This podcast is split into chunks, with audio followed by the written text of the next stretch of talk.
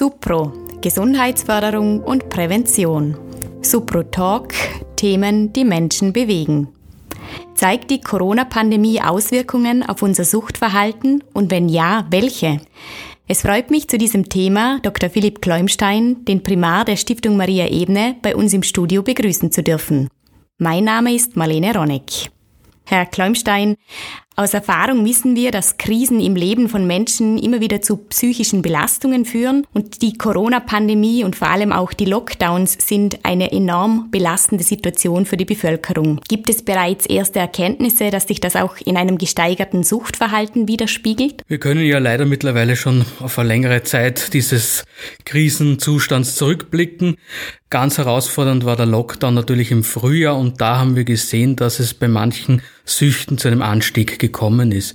Man hat gesehen, der Alkoholkonsum ist gestiegen, aber natürlich auch der THC-Konsum hat man ein bisschen angenommen, dass er vielleicht gestiegen ist, vielleicht aber auch nur ist man draufgekommen durch das enge Beieinandersein, dass äh, das Kind, die Tochter, der Sohn kifft, was man vorher gar nicht mitbekommen hat. Verhaltenssüchte sind natürlich auch immer ein heikles Thema, wenn man nicht in die Schule geht, den ganzen Tag aufeinander pickt quasi, dass man halt dann doch sagt, die Kinder dürfen gamen, dürfen ein Tablet nutzen, mehr als sie sonst nutzen sollten oder würden.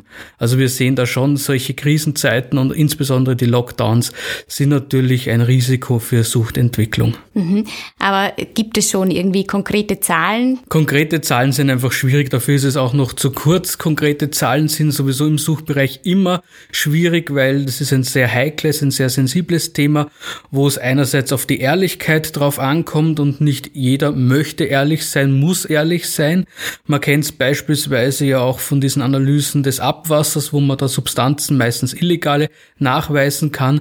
Da liegen uns jetzt einfach noch keine Zahlen genau vor, darum kann man noch nicht wirklich konkrete Zahlen nennen. Betrifft es ähm, spezielle Berufs- bzw. Personengruppen, die vermehrt konsumieren oder Verhaltenssüchte entwickeln? Also grundsätzlich betrifft Sucht jeden Menschen. Sucht kann jeden Menschen betreffen. Also man kann es nicht an irgendwelchen Altersgruppen oder Berufsgruppen festmachen.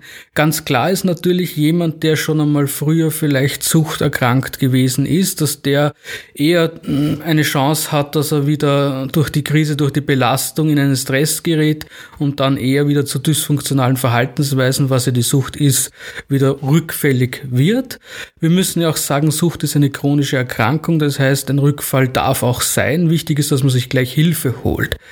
Neue Süchte entwickeln natürlich Menschen, wenn sie Stress haben, wenn es ihnen auch psychisch nicht gut geht. Also auch da sehen wir vielleicht schon erste Auswirkungen, aber noch, ich vermute mal eher zart ausgeprägt für das, was in den nächsten Jahren vielleicht noch kommen mag. Und natürlich, wenn es einem Menschen nicht gut geht, kann der Griff zum Alkohol oder zu anderen Drogen ein erster Schritt sein.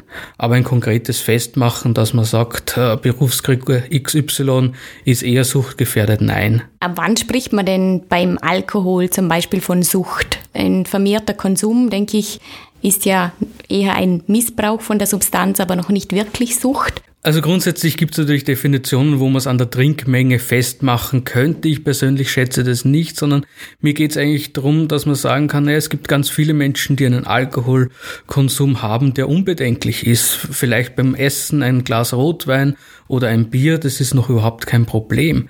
Ein Problem wird's, wenn der Alkohol beispielsweise eine Funktion bekommt. Also ich möchte, dass es mir besser geht und ich greife dann zum Alkohol oder ich möchte meine Sorgen loswerden und trinke. Da bekommt der Alkohol eine Funktion und dann wird's gefährlich, weil natürlich, ja, die Probleme hören natürlich nicht auf, nachdem wir was getrunken haben. Vielleicht für den Moment fühlt man sich so, aber am nächsten Tag spätestens wird man wieder eingeholt. Welche Ratschläge würden Sie als Primar geben, dass man gar nicht erst in eine Sucht hineinschlittert? Also wenn man uns jetzt diesen neuerlichen Herbst-Lockdown anschaut, da sehen wir eigentlich, die, die größte Veränderung ist im Alltag eigentlich das das Soziale. Wir haben keine Kontakte außerhalb vom Einkaufen, Arbeiten gehen. Das ist nicht erlaubt und ich denke, da ist einmal wichtig, dass man sich doch überlegt, wie kann ich meine sozialen Kontakte pflegen und aufrechterhalten. Weil wir Menschen, das wissen wir, sind ja eigentlich gesellige Wesen. Wir möchten nicht alleine isoliert sein. Denken wir beispielsweise an die schlimmste Form der Bestrafung in Gefängnissen, das ist die Einzelhaft. Und so ein bisschen haben wir es jetzt quasi zwangsweise in eine Einzel- oder Familien unter Anführungszeichen Haft. Also wirklich überlegen, wie kann ich meine sozialen Kontakte pflegen, Nehmen wir als Beispiel WhatsApp. Naja, man schreibt ja oft ganz viele Nachrichten, schickt sich, weiß ich nicht, lustige und weniger lustige Dinge.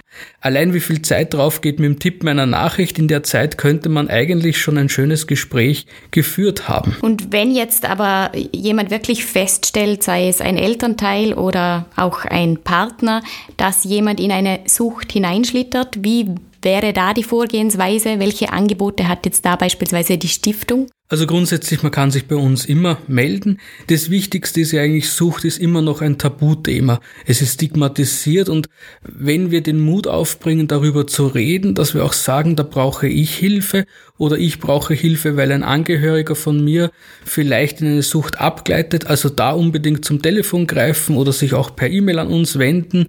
Äh, die Webadresse www.mariaebene.at bietet eigentlich alle Ansprechpartner und wie gesagt, lieber einmal zu viel anrufen als einmal zu wenig. Herr Klaumstein, vielen Dank für Ihr Kommen. Vielen Dank für die Einladung. Wir sind bereits am Ende der heutigen Podcast-Zeit. In diesem Sinne verabschieden wir uns. Danke fürs Zuhören, bis zum nächsten Mal und bleiben Sie gesund.